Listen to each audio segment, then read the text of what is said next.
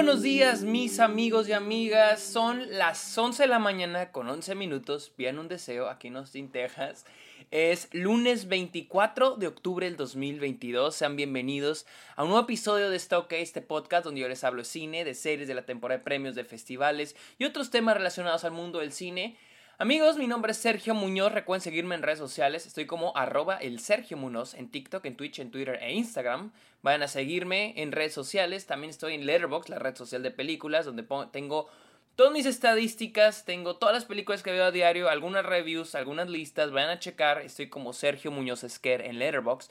Y finalmente les invito a que le caigan a Patreon, se suscriban a Twitch a cambio de beneficios como episodios exclusivos, videollamadas, watch parties. Ustedes pueden recomendar temas de los cuales me quieran escuchar hablar en el podcast, llamadas en persona, etcétera, etcétera, etcétera. Vayan a Patreon o suscríbanse a Twitch. Y finalmente los invito a que vayan a Apple Podcast y le dejen una review a Está OK. No importa si escuchan el podcast en alguna otra plataforma, vayan a Apple Podcast, busquen Está OK y dejen un comentario. Amigos, hablemos de Argentina 1985, la nueva película de Santiago Mitre, eh, la cual se estrenó, creo ya, en Venecia. Y, este. Es una película que llevo rato queriendo ver, porque he escuchado muchas cosas buenas de, de Argentina 1985. Y finalmente llegó a Amazon Prime Video, la cual la pueden encontrar ahí. Este. La película eh, dirigida por Santiago Mitre, sigue a, a un fiscal a quien se le otorga el deber de llevar a juicio a todos aquellos que formaron parte de la dictadura militar en Argentina allá por los 80, 70. Eh, obviamente, yendo contra todo, ¿no? Contra viento, marea todo. Eh, les voy a ser honesto, este es algo que yo no conocía, un evento que yo no conocía este, en Argentina. Y honestamente siento que la película hizo un gran trabajo. Creo que es lo mejor que hace la película. este, explicarnos y meternos en el contexto del país. Porque antes de empezar a hablar del personaje principal, que en este, en este personaje, en ese personaje, en este caso es este Stracera, interpretado por Ricardo Darín. Eh, más que. Antes de empezar a hablar del personaje, creo que algo que hace muy bien la película, ya hablan, ya empezando a hablar ya lo bueno y lo malo de la película, es de que te sabe contextualizar y te, y te sabe poner en el momento histórico en el que la película está ocurriendo te sabe, te da a entender lo básico y lo necesario para que comprendas la película, que es Argentina está pasando por una transición eh, social, de no solo de un sistema de gobierno a otro, pero también les digo, de un, de un modo social a otro e incluso de un modo de vida para la gente de Argentina. Y es algo que la película nos está mostrando todo el tiempo. Cómo esto es algo que afecta, no es tan simple como decir, ah, cambiamos de partido político, pero también el cómo afecta a la sociedad, a las personas, a las relaciones, a las familias. Y eso es algo que aplaudo mucho a Argentina en 1985, que es un retrato de una, de una sociedad cambiante y que, y que se ve obligada a cambiar. No está cambiando porque quiere, pero también muchos están siendo obligados a cambiar. Entonces, siento que Argentina en 1985 es algo que le aplaudo demasiado. El contextualizarnos históricamente. Y más les digo, yo no tenía ni idea de esto. Nunca lo había leído, nunca lo había estudiado. Y creo que con esta película, vaya, siento que entendí, me dio a entender, nunca me sentí confundido de lo que estaba viendo. Porque vaya, la película sabe hacerlo, sabe contarse muy bien. las actuaciones son hijo de su pinche madre, o sea, increíbles. Ricardo Darín es asombroso como es trasera. O sea, y es que hay, y ahorita hablamos un poquito más de eso, pero hay un tono como humor negro que Ricardo Darín sabe manejar muy bien en el personaje. A pesar de todo lo que está viviendo el personaje, hay un humor negro en él que el, que el actor sabe manejar cabroncísimo. Y debo aplaudir las actuaciones de, de, todos aquí. Este, o sea, todo el reparto es excelente. Y siento que hay una, también una buena dirección de actores por parte del mismo director, Santiago Mitre. O sea, siento que hay un buen trabajo, pues, de de dirección de actor, una buena comunicación director-actor que se nota en, pantalla. Eso es lo que, más me gustó, lo que más me gustó de Argentina en 1985. Sin embargo, no es una película perfecta. La verdad, no me terminó de encantar. Y puedo decir que me decepcionó un poquito. Y les voy a decir por qué. Eh, la película, vaya, primer acto, que para mí el primer acto es el mejor, les digo, nos sabe contextualizar y nos da y nos sabe comunicar lo que está ocurriendo en Argentina. Y creo que lo hace durante toda la película. Nos da a entender no solo lo que está pasando, pero también lo que pasó, lo cual es muy importante. ¿Qué fue esa dictadura? Esa dictadura sangrienta que se basó en, torturar, en matar, en interrogar a las personas. Este, personas, eh, un chingo de gente inocente. Entonces, es algo que la película, yo siento, hace muy bien. Explicarnos qué fue esa dictadura. Y no ir a recursos baratos como un flashback. Eh, no, o sea, te lo sabe contextualizar basado en los eventos lineales que estás viendo. Y creo que ese primer acto para mí es muy bueno. También la introducción de los personajes a mí me encantó. Me encantó muchísimo. Siento que sabe presentar muy bien a los personajes al personaje de este Peter, Peter, eh, Peter Lanzani, eh, que es este, se me olvidó el nombre de su, este, ¿cómo se llama? De su personaje en la película. Pero me encanta su actor. Ah, Luis Moreno Campo. Moreno Campo.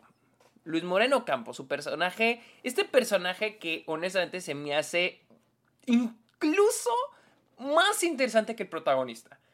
Y ahorita explico por qué. Bueno, les voy a explicar por qué. Se me hace más, más interesante que el protagonista. Digo, siento que el protagonista, este... A mí se me hace interesante Estracera por, por Ricardo Darín. O sea, nadie, yo creo que no sé, no, no, veo otro actor interpretándolo. Siento que gracias a él el personaje es muy interesante. Pero siento que Luis Moreno Ocampo, interpretado por Peter Lanzani, eh, es un personaje muy interesante porque es un güey que. que viene de una familia que apoya a, la, dictadura. O sea, que apoya miembros del ejército o la armada, como dicen aquí en la película. Personas que pues, están asociadas incluso con las personas dentro de la dictadura. Y es un güey que tiene que vivir esa transición eh, o bueno, vemos esa transición familiar, ideológica, que él mismo va a ver pues, en su familia. Y, creo que a, mí se me, me parece un personaje súper interesante. Y me encanta su introducción, me, encanta este personaje. Todo, todo, diría la primera mitad de la película se me hace muy buena, se me hace bastante buena porque te introduce lo que, lo que nuestros personajes están por hacer y los stakes. O sea, ¿Qué está en juego aquí? Y te lo ponen así de que, güey, este pedo está cabrón. O sea, está muy bien explicado. Mi problema es la segunda mitad de la película. El tercer acto. Más que nada el tercer acto. Recuerden que yo divido en cuatro. El tercer acto pasando la mitad. Hay un momento antes de la mitad. Muy chingón. Un momento muy chingón donde nos explican que está en juego. Y nos dicen. Es un momento donde tienen las, están con los chavitos, el grupo de investigadores que les está ayudando a, este Stracera, Stracera, ¿verdad? Se llama Stracera y, les está ayudando a investigar y con los están viendo la manera de conseguir evidencia y Stracera dice y ojo aquí, porque aquí nos están planteando eh, el, el, el objetivo de los personajes. Nos dice, tenemos que buscar la manera de que esos cabrones que están ahí, esos güeyes, esos mm, eh, que fueron parte de la dictadura, eh, tenemos que buscar la manera de comprobar que ellos sabían lo que estaba pasando, de las torturas, de los asesinatos. O sea, tenemos que comprobar que ellos sabían. Sí, podemos comprobar que pasó, pero aquí lo importante en el juicio es comprobar que ellos sabían, que están al tanto de lo que está pasando. Cuando pasa eso dije, órale, güey, así de que me sobé mis manitas, dije, órale, güey, o sea, está cabrón. O sea, está cabrón, pero quiero ver cómo lo hacen. Nunca vi eso. Nunca, nunca vi, no sé, no sé, miren, no sé cómo funciona el sistema de justicia en Argentina. Pero basado en lo que vi en la película, todo fue a base de testigos, de las víctimas. Y miren, yo sé, vuelvo a repetir, algo que hace muy bien la película es contextualizarnos en los eventos que ocurrieron antes de la película, que es todo lo de la dictadura, todas las torturas, todos los, asesinatos, todos los asesinatos, las víctimas. Y cuando hay todo un montaje de 20 minutos de víctimas contando sus experiencias. Y están muy fuertes, la verdad están muy fuertes, muy emocionales. Gente de Argentina en Twitter me ha dicho que es que es un momento muy emocional y yo lo entiendo. Y, ayuda mucho para que nos contextualicemos. Pero este punto estamos hablando que es el tercer acto de la película. Yo ya entendí qué fue lo que pasó. Por favor, podíamos avanzar la trama, porque para esto, escuchar a los testigos, para mí no avanza en absoluto la trama. Estamos estancados escuchando a las víctimas y contextualizándonos más y más y más y más, conociendo lo severo que fue este pedo. Pero la película en sí para mí no avanza el juicio. Y es que este es algo de los courtroom, courtroom dramas, dramas de juicios, por así traducirlo, ¿no? Como Chicago 7, porque esta película para mí, discúlpenme, hay gente que se va a ofender con eso, pero para mí esta película es como The Trial of the Chicago 7 de, de Aaron Sorkin. Eh, la película se estanca em, presentándonos a las víctimas y yo sé, probablemente es muy importante saber la historia de las víctimas, pero esto no es un documental avánzame la trama. O sea, ¿cómo? ¿Cómo? Yo, para mi audiencia me sirve conocer la experiencia de las víctimas, pero no siento que esté avanzando el juicio. No siento que se esté comprobando, al menos para mí, no se está comprobando que ellos sabían. O sea, porque miren, así, si yo fuera el abogado, si yo fuera un abogado, yo diría, esas víctimas bien podrían estar mintiendo. O sea, yo no, y ojo, no estoy diciendo que ah, están mintiendo, son, no, pero mi punto aquí es de que, así narrativamente hablando, el estar escuchando testigos no cumple con el objetivo que el personaje trasera plantea casi 40 minutos antes, que es tenemos que comprobar que, las que esos cabrones a los que estamos enjuiciando sabían, estaban al tanto de lo que estaba pasando. Entonces, Em, para mí escuchar a las víctimas, pues sí es muy emocional.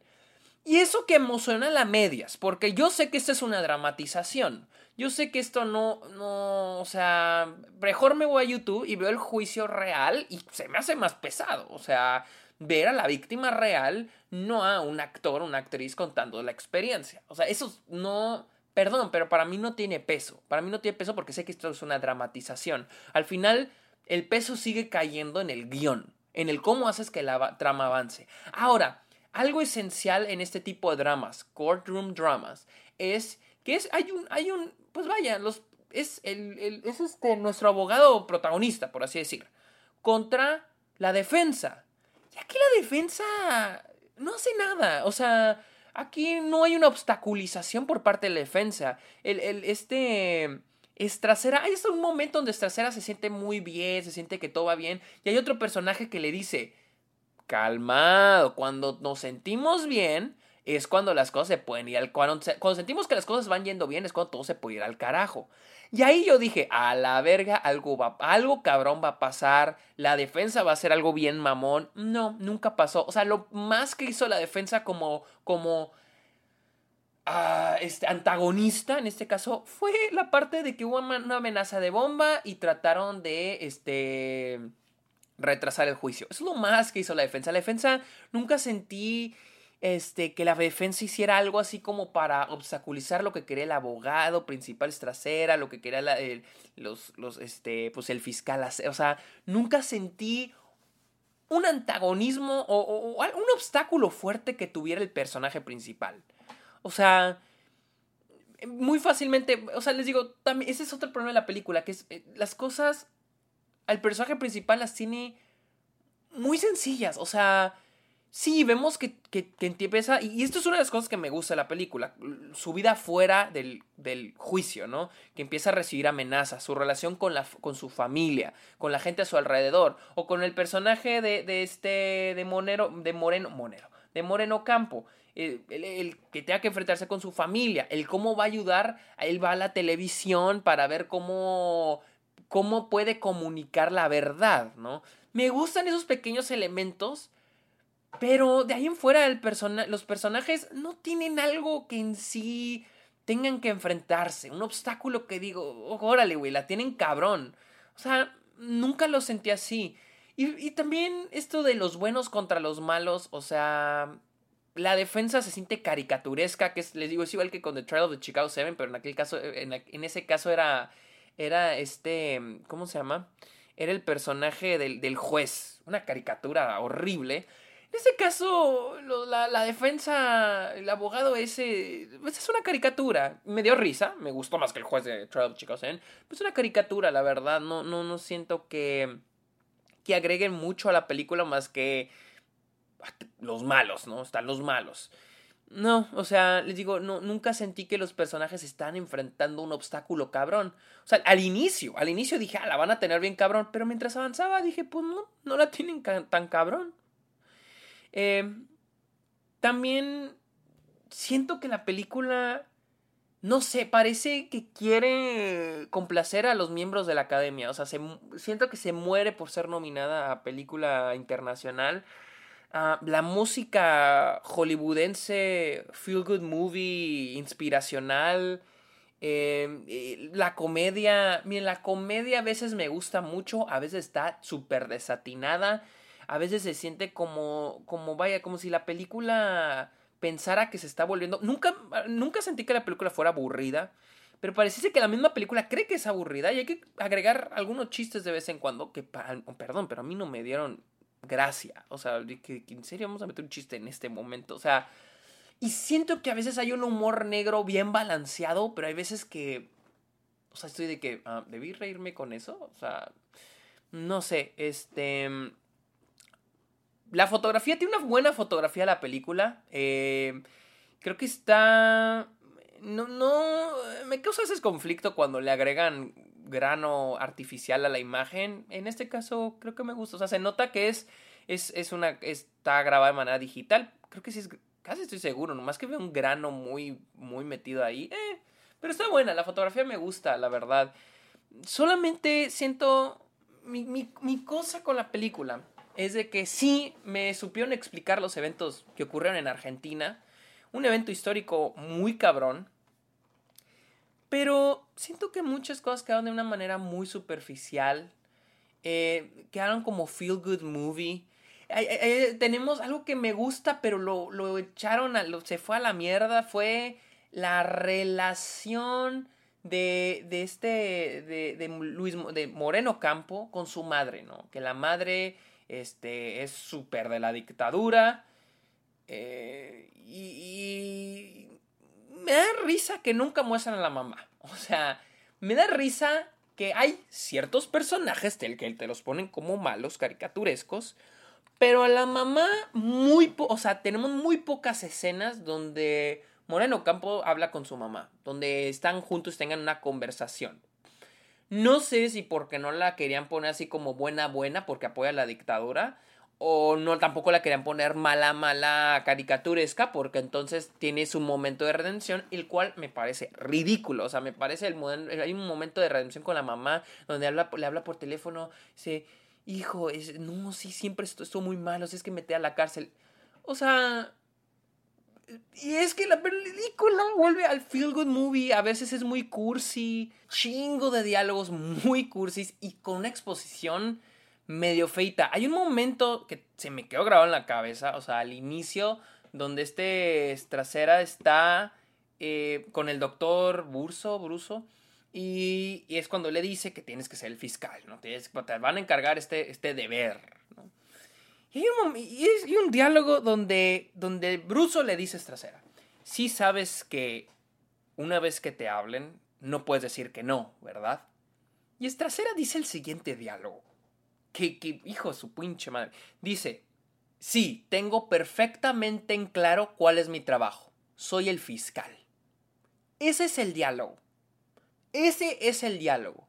O sea, y muchos estarán preguntando, ¿qué tiene malo el diálogo? Pero es, un, es una manera huevoncísima de escribir líneas. O sea, güey, ¿por qué le estás diciendo a esta persona que sabe que tú eres el fiscal, tú sabes que eres el fiscal, ¿por qué estás diciendo? Obviamente lo están diciendo para que nosotros, audiencia, sepamos que él es el fiscal, pero soy el fiscal. Es como si voy este, con una maestra que me encarga una tarea y me dice, oye, tengo que encargar. Sí, yo sé que me encargas tareas, yo soy tu estudiante.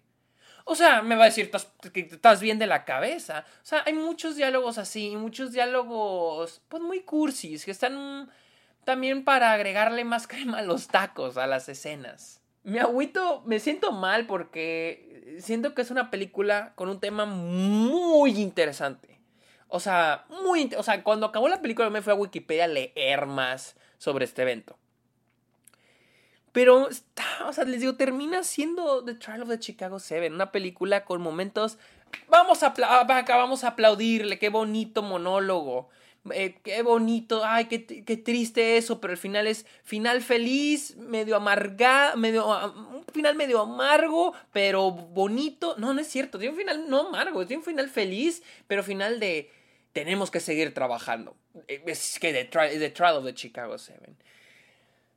En, conclusión, la película no es, no es mala, solamente me causa conflicto que pudo haber sido una película mil veces mejor. Una película con un tema increíble, con, un gran, con grandes personajes, grandes actuaciones, pero que al último se va por la fácil, se va por el vamos a hacerlo emocional, vamos a hacerlo medio cursi, con música hollywoodense, así inspiracional, con alguna comedia para que la gente no se nos aburra. Y la película no es aburrida, es, siempre me tuvo al, al, filo del asiento, pero les digo, también una falta de stakes que establecen pero que nunca manejan. Les digo, vamos a, tenemos que comprobar esto y esto, pero el último es tan o sea, hay un momento donde les digo, casi al inicio de la película, donde van todo el grupito de chavitos con este. con el protagonista, que se me el nombre, Stracera, van caminando con todos los archivos de las entrevistas, de las. de las. de los. sí, las entrevistas que tuvo con las víctimas. Y se enfrentan y, luego llegan con los abogados malos, ¿no? Así como de. No, o sea, ridículo, ridículo. Y luego se tiene unas palabras y luego Stracera dice algo. Algo que ni siquiera le entendí pero está chistoso porque los dos abogados ponen cara de verga. Y luego de verga, de, oh no mames, me ganó el, el, diálogo, me ganó la discusión. Pero yo no entendí qué carajo. Pero al mismo tiempo digo, traen un carrito lleno de archivo, de entrevistas. Y yo en ese momento yo dije, ok, ¿y luego, güey?